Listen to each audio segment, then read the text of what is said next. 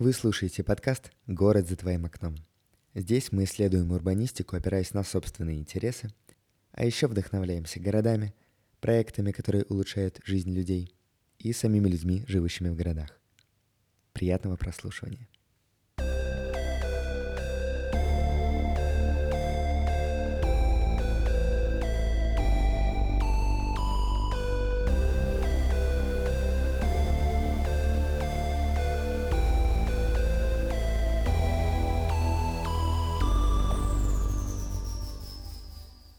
Привет, меня зовут Арсений, и сегодня мы продолжаем фактически первый выпуск со мной, потому что тогда я очень много говорил про воркшопы открытого города, но не сказал про один, и он настолько важен для меня, что сегодня я позвал в гости Яну. Мы с ней попробуем рассказать что-то про этот воркшоп, вспомнить, как все было. Яна — куратор была на этом воркшопе. Яна, привет. Привет, привет, очень рада быть с тобой сегодня здесь.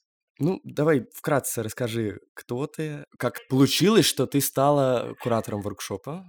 Всех приветствую и несколько слов о себе. Практически всю свою трудовую деятельность я занимаюсь градостроительным проектированием. И градостроительное проектирование для меня — это самая главная и основная ветка развития не только себя, но и городов, как бы это ни звучало.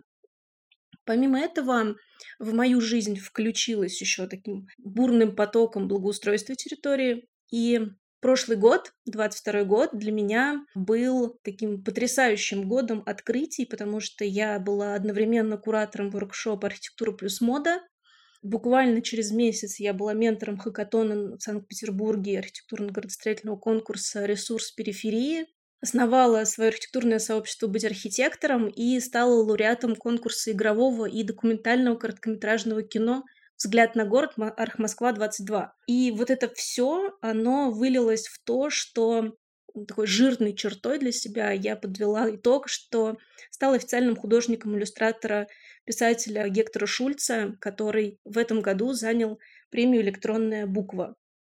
Поэтому я считаю, что 22 год — это прям год победителей. И, видимо, поэтому Арсений сегодня меня к себе и пригласил. И именно поэтому, да, на самом деле очень впечатляет, что ты перечислила э, сколько всего.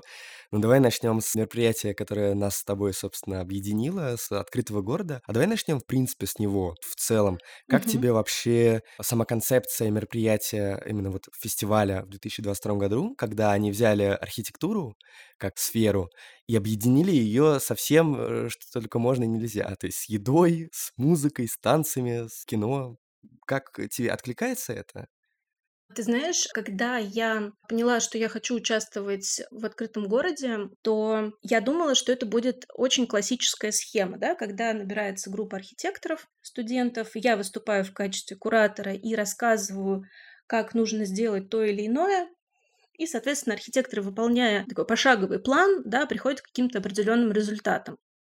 Но когда я созвонилась с организаторами и поняла, что все совсем по-другому, в какой-то момент мне стало даже неловко, потому что я поняла, что в этот самый момент, ближайшие два месяца, я буду жить просто воркшопом. И выбор темы архитектура плюс мода был нашим, да, нашей команды, потому что Организаторы не давали какие-то свои конкретные темы, они говорили, выбирайте все, что вы хотите, мы ни в коем случае вам ничего не навязываем, это ваш исключительный выбор и то, что вы сами хотите транслировать в мир. Повторюсь, что так как для меня градостроительное проектирование и виды на город — это такой определенный масштаб, к которому я привыкла и которым мне интересно работать, то архитектура плюс мода — это не про одежду, это не про шпильки, губы и лоферы — это про атмосферу, про места, про те ощущения, которые тебя переполняют, когда ты находишься в зоне модных мест. И когда вот эту идею я начала транслировать, собственно, команде и уже в набор архитекторов и ребят, которые в дальнейшем с нами участвовали, то с каждым разом, когда я это проговаривала, мне самой становилось интереснее, интереснее, интереснее. И поэтому та работа, которая у нас случилась, она была всегда таком на максимуме вдохновения и восторга от того, что мы делаем на самом деле. Поэтому я очень надеюсь, что участникам воркшопа было так же интересно, как мне, Да, на самом деле тема нас захватила, честно тебе сказать. Э, слушай, а были вообще какие-то другие варианты? Или вы вот прям сразу архитектура плюс мода и точка? Ты знаешь, было очень много вариантов, потому что вообще изначально мы планировали заходить на воркшоп до того, как мы узнали, да, что здесь архитектура плюс что-то, и когда как бы, есть соревнования между именно воркшопами, а не а, соревнования между студентами, то мы хотели заходить с модульной архитектурой. Для нас это было очень актуально, потому что на тот момент я работала в компании Мастерс План, и было несколько проектов, в том числе конкурсных, которые были приурочены именно этой теме.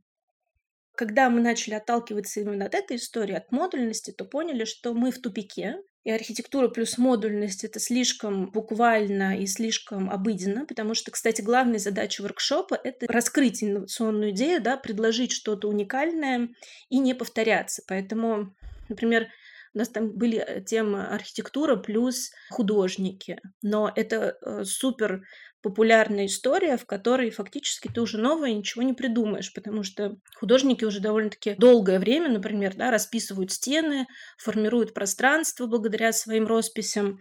И тут, ну, как бы все, все понятно. Но так как мы обсуждали на тот момент, нас было трое, это была я, Юлия Зубарик и Кирилл Лебедев, то Инициативы были как раз-таки со стороны Юли. Она подкидывала идеи какие-то со своей точки зрения, да, которые были бы интересны. И в итоге мы пришли все-таки к тому, что архитектура плюс мода как модное место ну, конечно, сначала у нас была просто архитектура плюс мода как элементы гардероба, но это тоже было настолько избито, да, а вот с формирование города с другой точки зрения, да, как такие очаги модных мест. Это стало интересно для нас всех. Мы сами, кстати, до конца не понимали, как эту тему раскрыть, потому что для нас она была больше такой дерзкой, да, то есть мы сами хотели в ней покопаться для того, чтобы найти какие-то интересные варианты решения, просто поразмышлять на эту тему. То есть нам просто было интересно самим в ней поковыряться, поэтому мы такие, ну, архитектура плюс мода, почему бы и нет. То есть вы взяли вот эту тему, моду именно, расширили ее до понятия именно моды в целом, и только с этим с нами встретились. То есть вы никаких больше подготовительных размышлений у вас не было, да?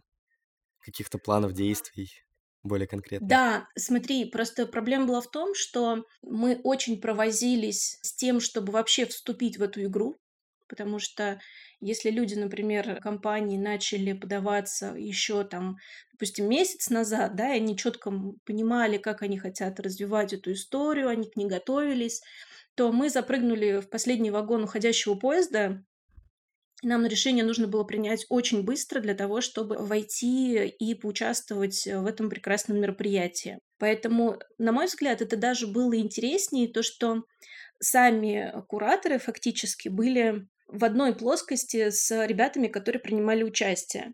То есть у нас было какое-то видение, у нас было какое-то понимание, ну, скажем так, просто расширенная версия понимания, да, потому что ну, с учетом опыта просто прожитых лет, и как бы там ни было, это было связано с, непосредственно с профессией, то сами пути решения уже рождались на момент работы в команде с архитекторами, урбанистами и прочими ребятами. Да, да, это был довольно тернистый путь. Я прекрасно его помню. Давай, может, проведем какую-то ретроспективу, типа, что мы делали и как, потому что у нас были довольно конкретные первые шаги.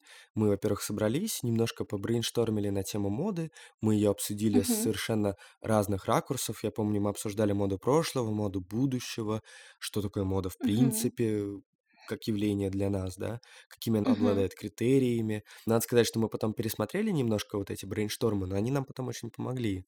Э, У тебя были какие-то инсайты вот уже на первых наших обсуждениях? Да, и я поняла, что абсолютно каждый из нас видит моду по-своему.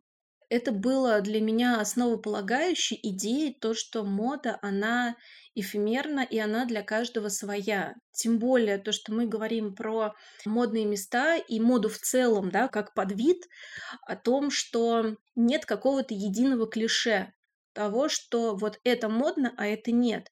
Для каждой группы населения, для каждого индивидуума мода будет своя, да, это то, когда скинули в общий котел картинки, фотоколлажи с модными местами, и я помню, мне прям очень сильно резанул глаз одно модное место, когда это было просто точка в городе, это была площадь, это было место силы, скажем так, местного населения, где не было ничего абсолютно, то есть там была одна лавка, и это место считалось модным.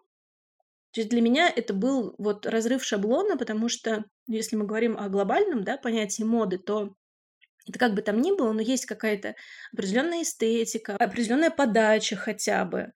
Но здесь была просто такая очень странная фотка, очень сомнительного качества, в которой было там вот это место. И я такая, в смысле? Почему? И когда мы вот вошли в диалог, я поняла, что модные места, они даже по определению, мода, она для кого-то про свое вот это вот ощущение себя выше и ощущение себя лучше, а для кого-то мода — это дань времени и месту. То есть, ну, понимаешь, да, вот эта разница, она очень сильная. И даже вот в этих вот точках у нас получилось огромный такой спектр всего, и поэтому у нас, если в первых, например, да, первые шаги были для нас более-менее понятны, когда мы проводили там опрос, э, делали этот тест, а, когда мы тоже собирали этот коллаж, но когда мы начали погружаться в эту историю и поняли, как много всяких разных веток, то срочно нам нужно было придумать какие-то, скажем так, усредненные показатели для того, чтобы эта работа могла привести к какому-то результату, скажем так, осязаемому. Потому что если бы мы начали говорить и вот распыляться на каждую мелочь, да, индивидуальную вот такую историю, то мы бы никогда не пришли к какой-то конкретике. И именно по этой причине, кстати, один из кураторов воркшопа фактически в самом начале откололся, когда э, сказал о том, что я не понимаю, что мы делаем, потому что это никак нельзя пощупать. я пошел. Это было понятной реакцией, да, потому что все-таки наша тема была довольно-таки экстремальной для понимания, да, и не каждый смог ее принять. Но э, как бы там ни было, на мой взгляд, те результаты, к которым мы пришли, и те умозаключения, которые у нас в итоге родились, они имеют место быть, они могут влиять на город, они могут влиять на городские структуры, и самое главное, это та самая связь, которую мы выявили, да, это город, власть, человек. А вот, кстати, по поводу субъективности моды, я помню, что да, у нас был опрос, у нас э, в итоге, ну, были какие-то наши модные места, которые мы записали в какой-то список, и был еще Google опросник на там не помню, сколько там человек точно ответили, но тоже э, список модных мест наших, ну, фактически знакомых, каких-то случайных людей, которые Мгм. каким-то образом наткнулись на этот опросник. Вот, и дальше нашей задачей было как-то все это связать, как-то все это структурировать. Я помню вот свой очень крутой инсайт, когда я, знаешь, я люблю какие-то такие вот всякие концептуальные штуки, и мне пришло в голову э, такой оборот, что мода, она говорит.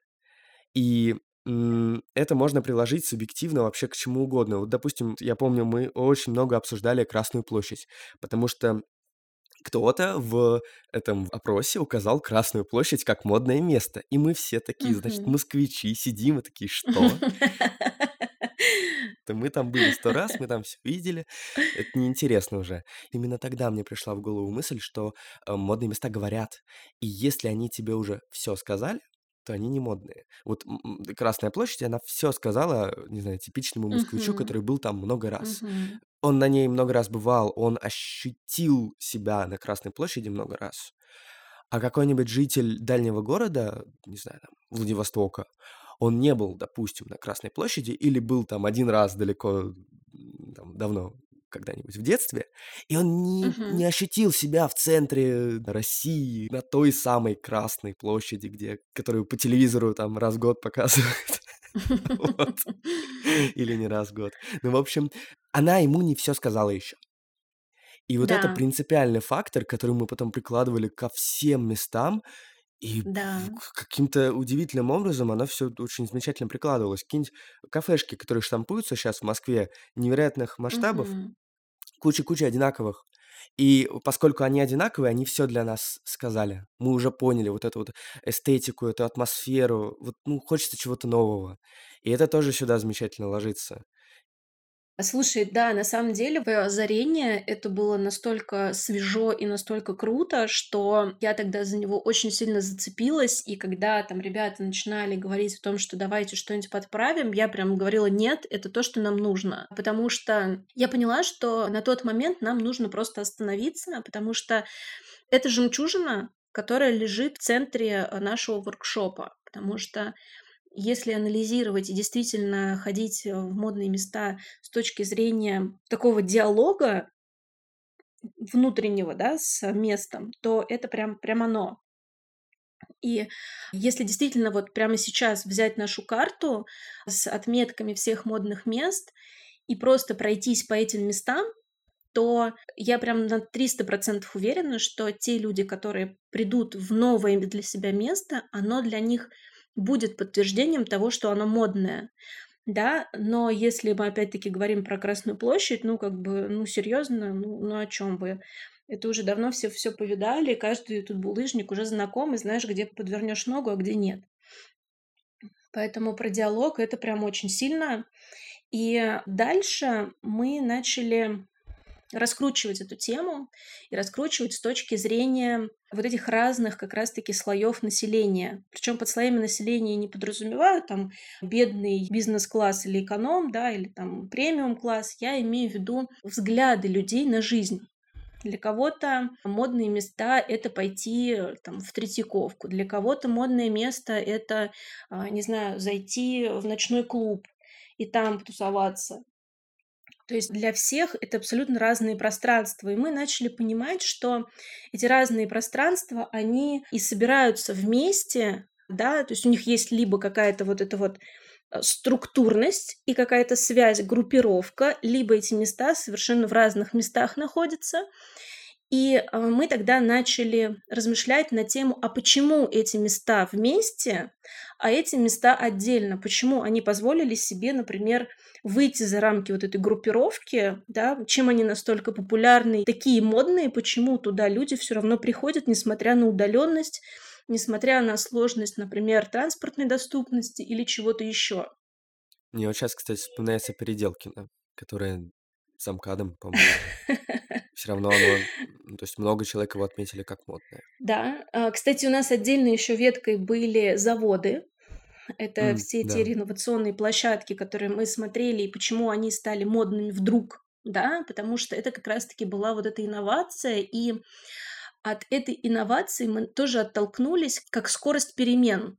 Да, то есть когда мы смотрим, например, на винзавод или на артплей, то мы понимаем, что это та самая территория, которая супер быстро меняется, потому что она априори является модным местом и креативным кластером, и, соответственно, скорость а, обновление должна быть очень большой для того, чтобы держать все время себя на уровне. И как раз-таки это же приводит к тому, что, ну, к тому инсайту, который ты говорил, да, о том, что это место должно вам всегда что-то говорить. И их постоянное обновление, с учетом того, что они никуда не перемещаются в пространстве, да, они остаются на том же самом месте, им нужно обновлять все время свой контент для того, чтобы продолжать говорить о чем-то своей аудитории.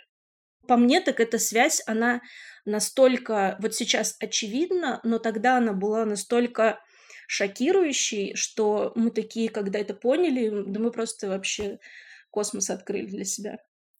Ну, то есть, возможно, сейчас со стороны это не кажется таким шокирующим. Не знаю, вот, вот когда ты не прошел весь этот путь, когда у тебя сначала в голове каша из всех этих модных мест, а потом ты как будто все собираешь в кубик Рубика собрал. Вот. И вот одно вот слово, она тебе как бы все объясняет, а дальше нам нужно было, ну, то есть ты же не придешь в фестиваль на выставку, да, и не скажешь, что, ну, вот мы выяснили, вот карта модных мест, да, кстати, мы же собрали все модные места из запроса на карту, то есть это тоже какой-то материальный итог. И чем-то он должен быть подкреплен. Мы же не скажем, что, ну, вот модное место говорит, все, точка, вот наше озарение. Нам нужно было что-то как будто бы глубже. Вот. Доказ- мы доказать, да, да, доказать да, да, это. да. И мы попробовали копнуть глубже и сделали такое, как я люблю говорить, научно-популярного рода методику по созданию модных мест. Здесь тоже такая концептуальная штука «Создай свое модное место». И мы ее представили, собственно, на презентации воркшопа, мы ее представили на самом э, фестивале, на самой выставке открытого города. И, ты знаешь, она тоже многих заинтересовала. Много дискуссий тоже было по поводу этой методики, потому что я помню, как я стоял у стенда, периодически э, рассказывал, как такой, знаешь, экскурсовод, что мы делали, к чему пришли. И постоянно люди такие, так, а тут как, а это как, а вот я тут не согласен. Довольно интересно, тоже, кстати, подтверждает субъективность. Вот, и в нашей методике было три главных пункта.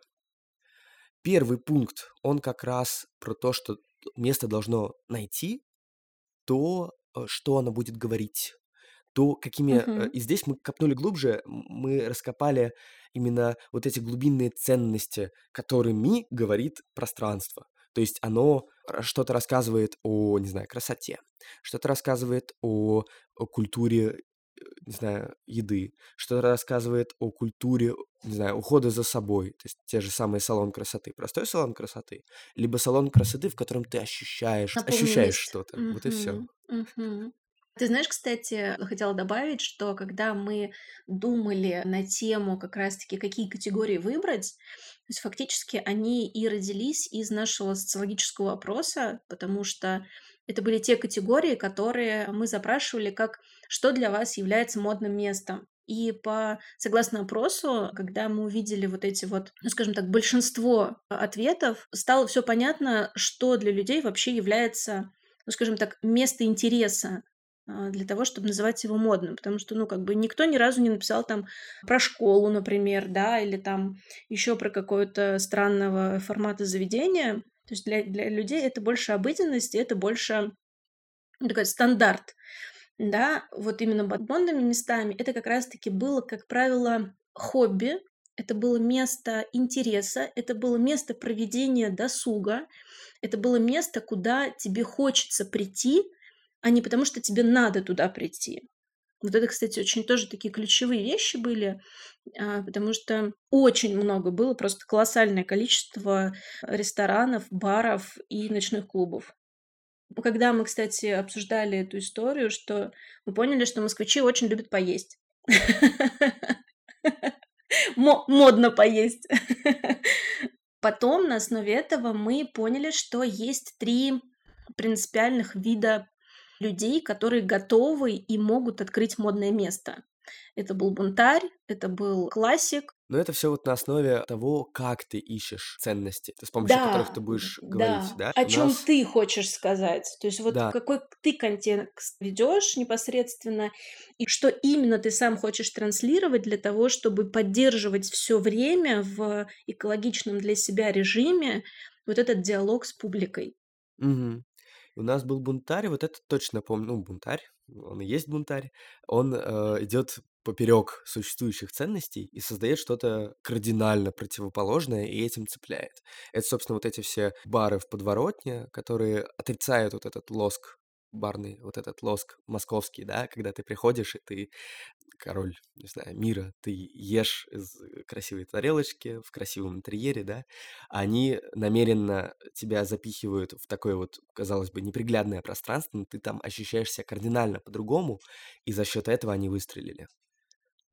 И за счет этого, в принципе, они цепляют. Да, и они придают вот этот определенный уровень свободы. А что ты под этим имеешь в виду? Когда мы говорили про бунтаря, то мы говорили про ту свободу внутреннюю, да, которую человек поддерживает для себя. То есть у него нет вот этих рамок Мгм. определенных и устоев, из-за которых он, например, формируя пространство, пользуется какими-то определенными инструментами. Потому что когда мы выявляли вот эти интерьерные какие-то особенности и особенности пространств в целом, то мы поняли, что, например, там есть в качестве модного инструмента это большое окно в пол или свод, или красный кирпич, который сейчас во всех заводах э, как бы проявляется только в путь. Да, то есть какие-то вот эти вот, вот эти все точки дизайнерские, они своего рода являются тоже клише. Но если мы говорим про бунтаря, то мы всегда говорили о том, что этот человек свободен, и почему бы не заклеить, например, пластилином целую стену. То есть так никто не делал, и э, для него это инновация, для него это отражение своего внутреннего «я», и как раз-таки это и является той внутренней свободой, которую в том числе испытывают его потребители, ну, потребители этого места. Еще у нас был, он как бы консерватор, но мы, по-моему, его переименовали.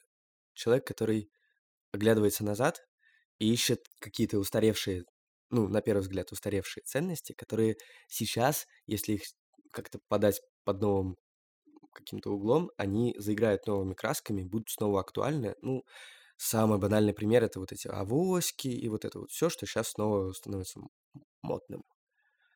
Вот я приводил в пример Арбат. Помнишь, да? Я говорил, что когда его сделали пешеходным, это такой вот, если глобально посмотреть, это ведь тоже шаг назад, когда раньше города развивались как такие пешеходные артерии, потом появились угу. какие-то конные повозки, да, а потом все просто затмил автомобиль и вытеснил всех. И потом, да, у нас вдруг решили чуть-чуть оглянуться назад и сделать вот одну улицу пешеходной, и это вот вдруг всем э, стало действительно очень актуальным, и все начали по ней ходить, э, боялись еще, что бизнес загнется, да, к нам же клиенты на машинах приезжают, как же так, вы нас э, хотите разорить? А нет, пешеходный трафик увеличился, спонтанные какие-то покупки увеличились, бизнес процветает. То есть такие вот неочевидные штуки, если обернуться назад, они становятся очень даже актуальными в наше время. Да, согласна это люди, которые смотрят на привычные вещи другими глазами. И это просто потрясающее качество, которое фактически э, они в том числе являются этими инноваторами и людьми, которые делают моду, да, вот на реально привычные вещи, на которые ты уже как бы столько времени смотрел, но сам ничего не придумал, например. И еще у нас был творец, А, творец это который придумывал э, что-то совсем новое. То есть, если транслятор он брал да, какие-то исторические предметы и их в новом контексте передавал в мир, либо в том же самом вообще, да, но запускал какую-то новую волну моды, то творцы это те люди, которые создавали с нуля.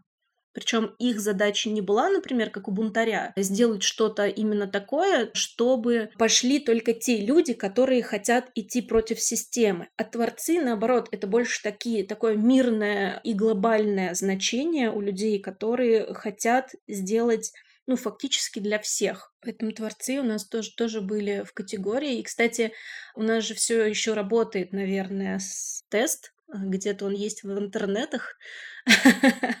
Можно потыкать на вопросы и понять, к какой категории э, каждый из нас относится. Это тоже была такая, такая, да, своего рода забава, потому что эти категории, они ну, родились не просто так, да, это как раз-таки те, по выявленным нами критериям, э, были вот эти четыре глобальных направления, кто есть кто. Слушай, да, я тут подглядел, их действительно четыре, мы сейчас три сказали, да? когда ты отрицаешь существующие ценности, когда ты ищешь их в прошлом, когда ты создаешь новые ценности. И еще э, у нас был тот, кто развивает текущие ценности, то есть что-то появляется, какой-то, знаешь, зародыш, да, что-то такое вот непонятное, а этот человек берет это и еще сильнее раскручивает это вот какую-то новую вещь, которая появляется, новую ценность, новую какую-то, э, новое явление, да. И на самом деле сейчас в рамках нашего подкаста я бы подискутировал насчет творца, насчет того, кто создает новые ценности, потому что, ты знаешь, э, когда мы еще воркшоп воркшопили, вот, для меня это был самый слабый в плане концепции, в плане вот концептуального объяснения, да, человек, творец, потому что можно ли создать что-то новое? Вот такой вопрос. Можно ли создать что-то принципиально новое? Есть люди, которые говорят, что нельзя. Есть такое мнение, что ничего нового Все, все придумано до нас? Да, все придумано до нас. И это, кстати, тоже про цикличность моды, например, да, вот когда мы говорили с тобой про тенденции прошлого, которые по-новому сейчас воспринимаются. Это вот как раз про цикличность.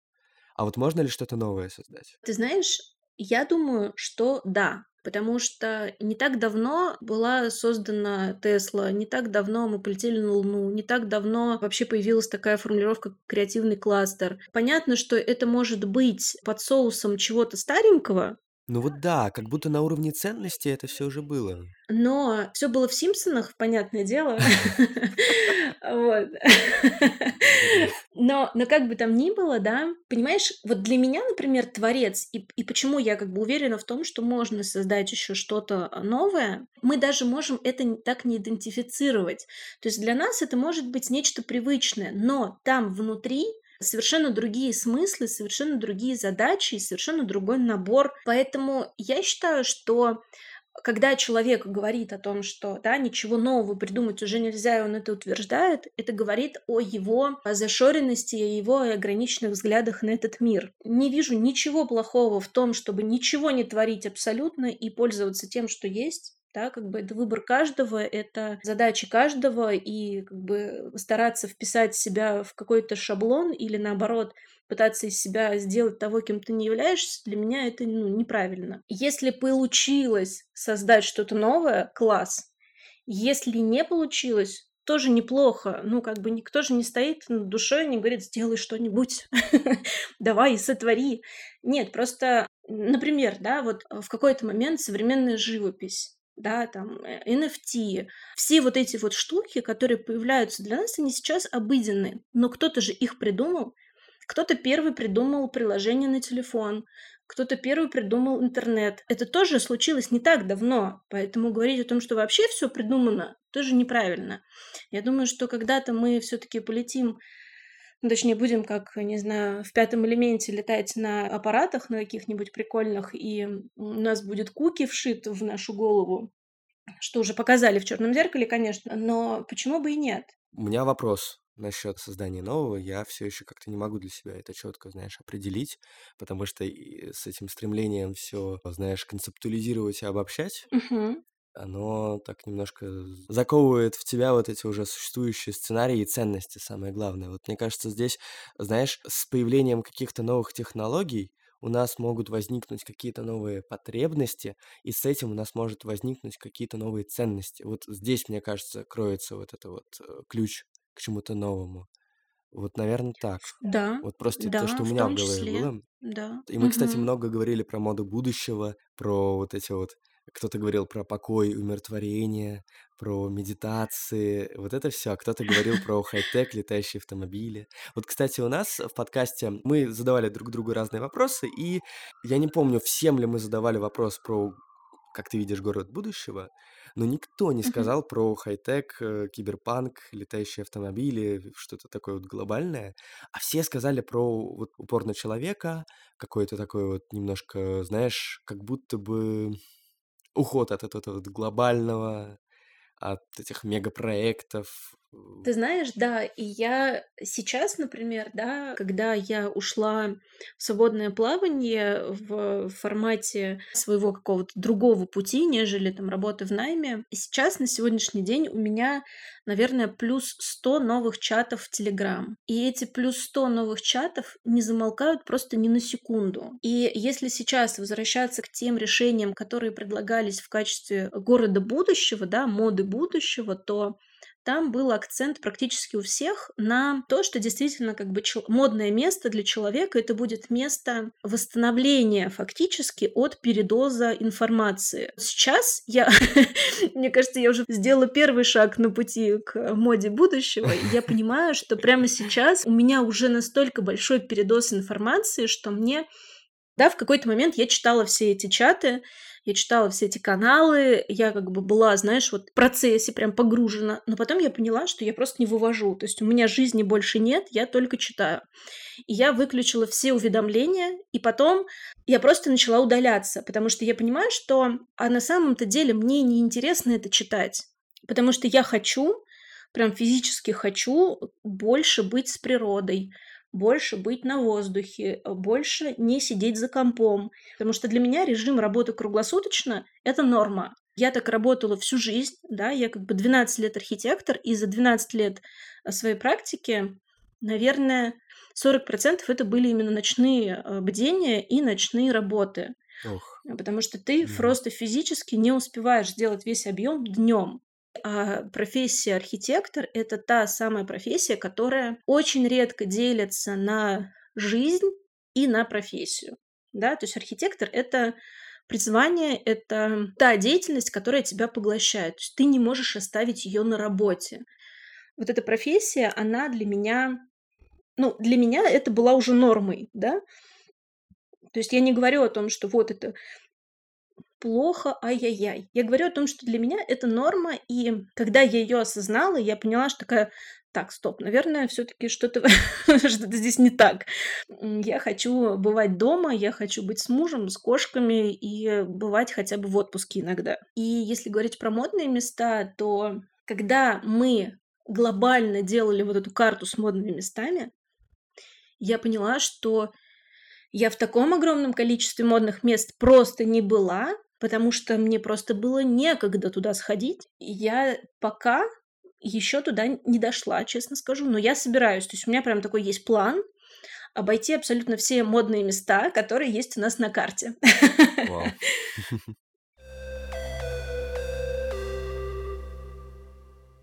Интересно поговорить про третий пункт, потому что он как раз квинтэссенция всего вот этого субъективного, о чем мы постоянно говорим.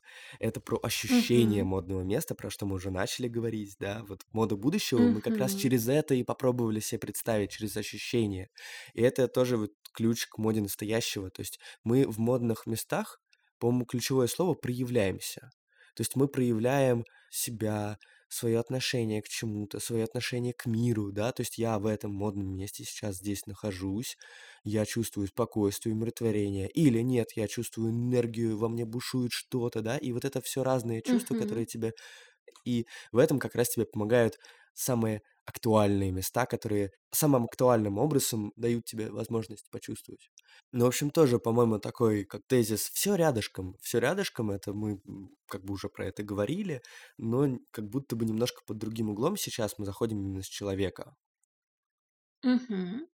Ну, вообще, наш тезис а, «Вовлеките человека в жизнь, пространство и сообщество», Да, он такой очень всеобъемлющий, и он действительно очень важен, потому что любое пространство, которое, неважно, да, модное оно или нет, абсолютно любое, оно для человека. Именно поэтому, когда архитектор или дизайнер работает, то это как раз-таки должна быть отсылка к человеку, потому что мы же для человека работаем, и у нас было 3 пункта в этой категории. Это проработайте идентичность, дайте возможность влиять на пространство и дайте человеку почувствовать.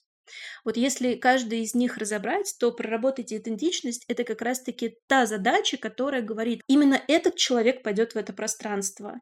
Именно здесь он идентифицирует себя как нужно подчеркнуть и выделить, добавить. То есть это как раз таки о том о состоянии внутреннем, когда человек себя в этом пространстве каким-то определенным образом ощущает. Дайте возможность влиять на пространство. Этот тезис у нас про то, что человек может что-то нарисовать на стене, оставить свой след, там, не знаю, что-то слепить. Для него это будет очень важно, потому что, знаешь, мне очень нравится фраза, что люди не любят слышать, они любят говорить. И это про то, что каждому интересно говорить самому, да, то есть люди не хотят слушать друг друга, им главное, чтобы вот они были на пьедестале, и как бы каждый заботится исключительно о себе и про себя. Так вот, дайте человеку влиять на пространство, это как раз-таки та зацепка, когда ты тешишь эго каждого из нас. И третье, это дайте человеку почувствовать, это вот это вот ощущение, когда ты приходишь в место, и оно либо тебе комфортно, либо оно для тебя чужое, либо оно для тебя как раз-таки вот эта точка роста, когда ты, например, да, чувствуешь себя неуверенно, ты чувствуешь себя зашоренно, и ты приходишь в какое-то такое место, которое делает тебя властелином мира. И вот здесь тогда все схлопывается, да, для человека это место становится ну, просто одним из самых потрясающих, которые он будет транслировать в мир. Для него это будет мега важно, а, мега круто и модно в том числе. да. И ты знаешь, на самом деле в этих всех пунктах, по-моему, мы раскопали довольно такие интересные вещи, которые тоже, с одной стороны, очевидные, с другой стороны, не очевидные, но мне сложно судить. Мы, опять же, сотню брейнштормов все это прошли. Например, по поводу того, как человек может влиять на место. Мгм. Довольно неочевидные практики мы обнаружили. Например, винзаводы, хлебзаводы, вот это вот все. Артплей, Октябрь даже, самый, по-моему, одни- один из самых первых. Они разместили у себя кучу-кучу-кучу всяких граффити и всего такого. И при этом, как это им помогло стать модными? Такая вот гипотеза, что они позволили людям самовыражаться на этих пространствах, просто фотографируясь там, выкладывая это в интернет. И вот этот способ самовыражения, он и стал таким триггером для дальнейшего развития пространства, что люди начали приходить, показывать всем. Мгм. То есть Мгм. я в таком классном месте, я вот на фоне такого классного граффити. Или, например, мне вспоминаются рестораны. Вот казалось бы, да, э, как в ресторане или в баре человек может повлиять. А вот эти все шоу, которые устраивают, ну, такие мини-шоу, например, когда тебе приносят десерт, и там, не знаю, что-то горит, оно Мгм. там сгорает, и Мгм. там появляется твой десерт. Ты в таком случае заказчик шоу. У тебя появляется возможность заказать шоу не только для себя, а и окружающих тоже. Они тоже смотрят такие, ничего себе, что Мгм. тут происходит. Или, например, дресс-код, когда в какое-то заведение нельзя прийти, не знаю, там, допустим, в трениках или в шортах, просто потому что ты разрушишь вообще всю атмосферу места. И люди своим Да. дресс-кодом тоже создают место. И тоже создают это ощущение в этом месте. То есть создают моду, по сути, модность. Да, и, кстати, здесь еще был бонус о том, что мода не для всех. Когда есть вот такие уникальные пространства, когда М, ты да. должен четко соответствовать критериям, потому что иначе, ну, ты просто в нем не побываешь. И то есть ты должен играть по их правилам. Это тоже очень прикольная штука, потому что здесь ты уже подстраиваешься под пространство, но с учетом тех бонусов и тех фишечек, которые ты там внутри получишь. И, кстати, вот еще хотела добавить о том, что сейчас, да, помимо того, что э, какие-то прикольные вот такие штуки оставляет сам человек, а, даже, ну, там, не знаю, девелоперы, застройщики, архитекторы уже стали добавлять какие-то уникальные фишечки. Вот, например, а, буквально несколько дней назад мне пришла новость о том, что на фасадах дома в ЖК «Зеларт» повесили там какое-то количество белых зайцев на фасаде. Ну, это тоже очень прикольно. То есть э, человек э, просто поедет туда даже посмотреть на них. Я не говорю о том, что это ме- место сразу станет модным, да, но сам факт того, что ты живешь в уникальном объекте. И то есть здесь эту историю можно еще разогнать для того, чтобы сделать как раз-таки акцент на том, что так модно. И другие а, ЖК, возможно, в дальнейшем тоже будут что-то там на своих фасадах размещать. Хотя здесь, кстати, можно как раз сказать о том, что эта идея не нова, потому что раньше, когда люди жили в каких-то своих вот этих домах одинаковых, они на фасад над дверью вешали какой-то свой уникальный герб или знак да, для того, чтобы их дом можно было идентифицировать. Это опять-таки к воз- к возврат к твоему вопросу, можно ли что-то придумать. То есть это как до этого докопаться, да, то есть с одной стороны это что-то было инновационное повесить зайцев, с другой стороны это как бы копипаст из прошлого просто для того, чтобы человек очень быстро идентифицировал то место, в которое он идет, да, потому что теперь, когда жители будут приглашать к себе гостей, они будут говорить, потому что тебе нужен дом с зайцами. Все, ну, как бы это будет все понятно. Ну, про идентичность, по Это сути. вот именно фишка как раз-таки, а, видимо, архитекторов или дизайнеров для того, чтобы, да, просто привлечь внимание к объекту. И это тоже прекрасно, потому что когда мы говорим сейчас про архитектуру, она в какой-то момент времени, как бы там ни было, но стала более-менее одинаковой. Причем это как раз-таки одинаковость, она опять-таки циклична, да, потому что есть а, какая-то придумка. В какой-то момент она, эта архитектура является свежей, новой, а, возможно, какой-то даже дерзкий для того времени. А потом с течением -то какого-то количества лет а, эта архитектура становится привычной, она становится стандартной, штампованной уже, да, скажу такое не самое приятное слово. Но как бы там ни было, это тот самый переход эпох, да, эпох и времени в развитии в архитектуре. Именно поэтому мы можем отслеживать и назвать какие-то вот эти циклы архитектурные, и они всем понятны, да, что вот в это время была такая-то архитектура. Это, кстати, тут те исторические справки, которые мы делали в рамках воркшопа, да, когда, например, там, там такой-то период времени люди одевались вот в это, ездили на этом, жили вот в этом. И вот так были картинки под каждую эпоху, такими коллажами. Это было очень забавно, очень наглядно. Там про прически это было, про, там, про одежду, про, а, про архитектуру и про автомобили. Ну, автомобили, конницы, там, пешком, ну, в зависимости от времени, о котором мы говорили. Да, да, интересно. Но это тоже опять возвращаясь к вот эти брейнштормы наши первые, я, честно говоря, не очень понимал, зачем это нужно. Не то, что зачем это нужно. Ну да, мы обсуждаем моду, мы обсуждаем моду прошлого, мы обсуждаем моду будущего, но как будто бы мы ни к чему не приходили в этих брейнштормах, ни к чему конкретному. То есть мы не двигали какое-то общее наше знаю, социологическое исследование там или еще что-то. Но мы продолжали встречаться, обсуждать, обсуждать, обсуждать, э, рассказывать друг другу свое видение на эту тему, на это, на эту. Но это так как будто, знаешь, бессознательно подталкивало нас к обдумыванию э, темы моды, к, к рассмотрению с разных сторон этой темы. И это нам очень помогло потом, когда мы уже делали итог, когда мы уже делали Да, выводы. И да. сейчас, э, когда мы обсуждаем, по сути, выводы, как часто ты ссылаешься, допустим, на какие-то вещи, которые мы приносили в, В начале в начале да, нашего Мгм. воркшопа. Это интересно. Это тоже для меня было неким инсайтом, то, что нужно Вот прям погрузиться в тему, сделать это осознанно и понимать, зачем ты это делаешь. А ты знаешь, кстати, это было неспроста. Это тот формат работы, к которой я привыкла.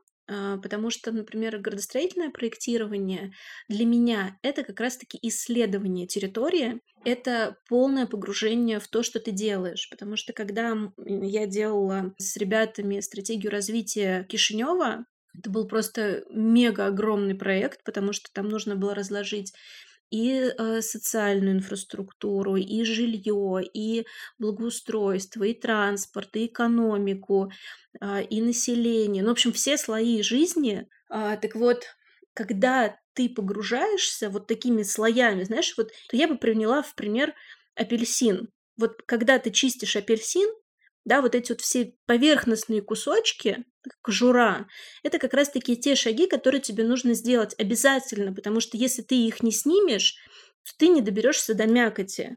Вот в проектировании то же самое. Когда ты разбираешь вот так вот на мелкие вот эти вот, вот эту скорлупу или кожуру, то есть ты это все когда снял, для тебя все понятно. Если ты чуть-чуть где-то не доковырял, то ты как бы будешь жевать вместе с кожурой, и ты потом просто задолбаешься из зубов ее выковыривать. Поэтому вот в проектировании то же самое. Тебе нужно очень важно погрузиться в процесс полностью. Даже если ты не понимаешь, зачем ты это делаешь, хотя профессия архитектором, чем она прекрасна и чем она ужасна одновременно, это в том, что ты должен разбираться во всех абсолютно плоскостях. То есть ты должен быть немного транспортником, немного инженером, немного экономистом, а, немного урбанистом. И вот, ну, как бы вот, вот всем сразу. Чем это хорошо? Тем, что ты видишь картинку в целом. Чем это плохо? Это этот вот передоз знаний. И когда ты понимаешь о том, что ты понимаешь все, но не до конца, например, то тебе либо хочется еще глубже туда копать, и ты не можешь остановиться, и ты начинаешь, да, там, ну вот становиться уже прям транспортником, помимо всего прочего, или там еще кем-то. Вот, то есть э, ты вот такой вот универсальный солдат. Кстати, интересно, что очень много дискуссий ну, по поводу урбанистов, собственно, потому что урбанист — это и менеджер, и социолог, и экономист, и кто еще там, антрополог, э, и еще не пойми кто. Угу. И еще про архитектуру нужно шарить. Ты знаешь, а, здесь как бы там ни было, да, должна быть вот это вот, а, ну, скажем так, деление на роли. Это было бы очень классно, когда работаешь в команде.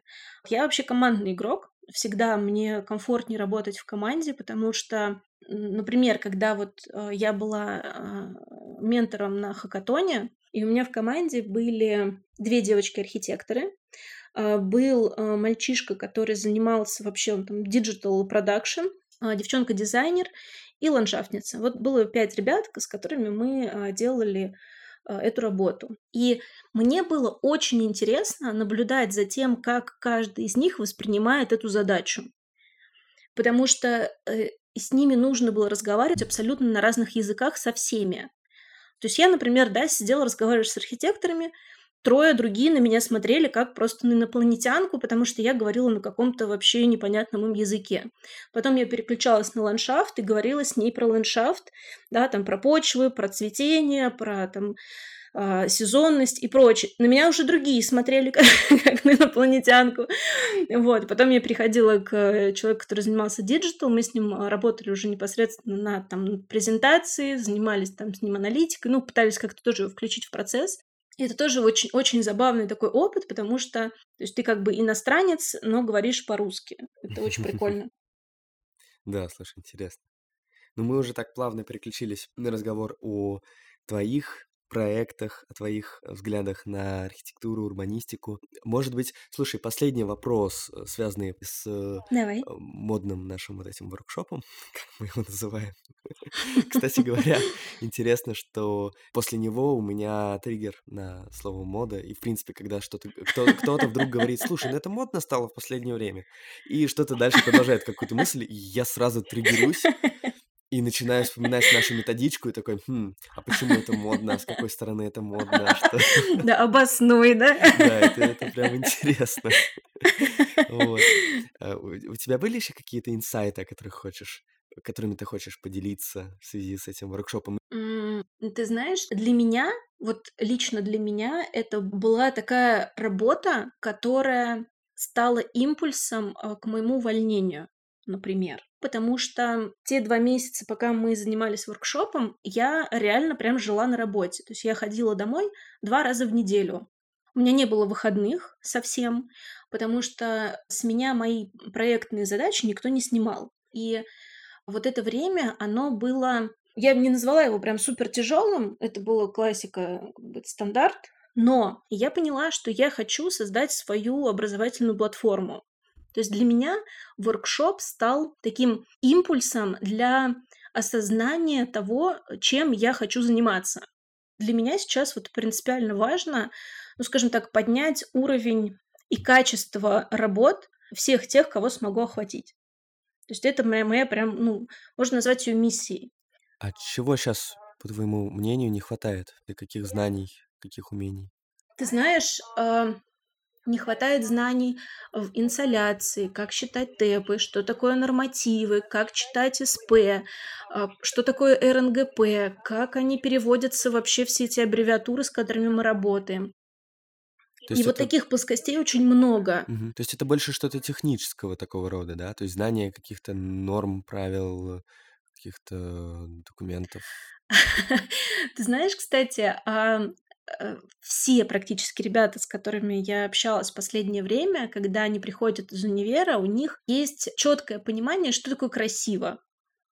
Но нет понимания, что такое архитектура, и что такое градостроительство, и какая ответственность, и как с этим работать. Никто не понимает, что такое пожарный проезд, и как нужно въезжать во двор. Я таких архитекторов называю бумажными, потому что они никак не не понимают или не пытаются да, понять, что же такое э, настоящая архитектура, которую по-настоящему можно реализовать. Если раньше, кстати, вот эскиз планировочной организации территорий это могла быть красивая картинка, то сейчас все заказчики, девелоперы, застройщики, они приходят к тому, что на этапе градостроительной проработки, когда ты делаешь эскиз планировочной организации, ты должен учитывать все нормативы, абсолютно все. Причем нормативы, которые обычно вешались на объемщиков. Да, это как раз пожарные проезды, это где будет вывоз мусора, где будет площадки, какая площадь у этих площадок. То есть эти все вопросы уже решаются на моменте градостроительного проектирования. Раньше такого не было.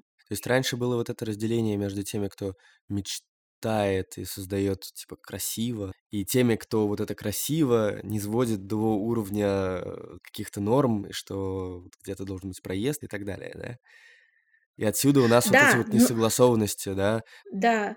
И, и, кстати, очень важный момент еще. Я не говорю о том, что когда ты делаешь все по нормам, это некрасиво. То здесь должно быть очень четкое сочетание знаний, понимания, как это можно реально реализовать, с тем, что э, ты делаешь очень классную архитектуру, делаешь классную подачу и можешь защитить свой проект.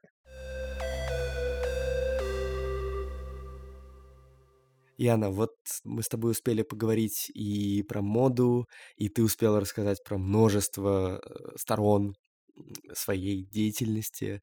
На самом деле это очень резонирует со мной. Я про эту междисциплинарность много говорил в своем подкасте. Мне хочется послушать тебя. Как ты на это смотришь? Как ты связываешь все свои увлечения? Как ты находишь мотивацию, чтобы заниматься всем? Ты знаешь, это очень классный вопрос, потому что я всегда была в режиме э, запасного плана. Когда я переехала в Москву, например, и я искала работу, я подрабатывала и наращивала волосы девочкам. Кстати, помимо этого, я делала домашку для дизайнеров, я рисовала им натюрморты, какие-то еще курсовые. То есть у меня э, за счет того, что очень большой кругозор, именно благодаря увлечениям, потому что я рисую, я снимаю кино, я занимаюсь архитектурой. Я пришла к тому, что мне очень нравится заниматься ландшафтами. Я погрузилась в изучение растений, почв и прочего. То есть я там э, проходила курсы садовода просто для того, чтобы понимать, как это все работает. А я всегда нахожусь в процессе обучения какого-либо. Неважно, это бизнес-обучение или обучение для каких-то таких тематических задач. В какой-то момент времени я даже выучилась делать татуировки. И я их делала, мне было настолько классно, я поняла, что это так захватывает, и я всегда вкладываю в себя и в свое развитие максимум. То есть для меня очень важно всегда быть в каком-то таком потоке. А, то есть сегодня я захотела, занялась вот этим. Да, завтра я поняла, что я хочу заняться вот этим, и мне не нужно ломать себя и думать, боже мой, да у меня ничего не получается, я ничего не умею, потому что в процессе всей своей жизни я чем-то увлекаюсь, я что-то ищу. Мне кайфово на съемках, например, да, то есть я обожаю этот процесс. Кстати, когда мы снимали ролик для а, открытого города, а, то был очень забавный момент, когда я пришла а, значит, в один из вот этих вот модных мест. Я сказала, здравствуйте, вот мы проводим такой-то воркшоп, и ваше место отметили как самое модное место в Москве. И можно мы у вас поснимаем? И тогда а, администратор этого пространства, она, во-первых, она сразу покраснела, ей это так польстило. Она такая, конечно, конечно, приходите, снимайте все, что хотите. А вот это постоянное развитие себя, да, вот это желание в себя вкладывать, оно всегда приносит бонусы. И э, я могу сейчас с уверенностью сказать, что я могу общаться с абсолютно любыми людьми. Это э, суперсила, потому что, ну, фактически, да, я являюсь транслятором во всех сферах жизни, и мне это классно. Я прям кайфую от этого. Поэтому, когда я говорю про развитие, когда я говорю про обучение, а, я всегда прям с горящими глазами, потому что это те бонусы, которые, да, вот те задачи, которые привели меня в сегодняшний день. Если бы я этим всем не занималась, то я не знаю, где я была бы сейчас. Ян, на самом деле очень, очень откликается то, о чем ты говоришь. Спасибо тебе, что ты пришла сегодня, поделилась этим всем. Я надеюсь, что ты замотивировала на какие-то новые свершения наших слушателей. Меня так уж точно. Спасибо тебе большое, что пригласила. Для меня было очень интересно пообщаться, окунуться вновь в эти процессы, потому что, ты знаешь, э, вот я пережила воркшоп, и моя жизнь никогда не будет прежней. А, то есть все, что там случилось, это было тоже очень интересно, и я поняла, насколько классно, когда есть команда, есть люди, с которыми ты объединяешься в моменте, а, каждый узнает что-то новое, и это своего рода точка роста, которая э, мотивирует, движет на новые свершения. Я очень рада была побывать вообще в этом пространстве э, и в качестве спикера сегодня. Я очень надеюсь, что кому-то тоже откликнется такая история, такой формат и масштаб. И всем хочу пожелать никогда не останавливаться и не сдаваться. Каждый из вас может добиться любых высот, к которым вы будете нацелены а, для того, чтобы стать тем, а, кем вы мечтали стать. Поэтому всем спасибо и надеюсь, до новых встреч. Вау, ну это отличная концовка. Мы уже, получается, во втором подкасте рекламируем э, воркшопы открытого города. Я считаю, что это э, заслуженно, вполне себе. А вдруг э, еще потом предвидится возможность прорекламировать их воркшопы, кто Конечно, конечно. Вот, поэтому подписывайтесь на наши социальные сети, на клуб «Урбанизм», в рамках которого наш подкаст существует. Ставьте нам оценки на всех платформах, на которых выходит этот подкаст. И до новых встреч!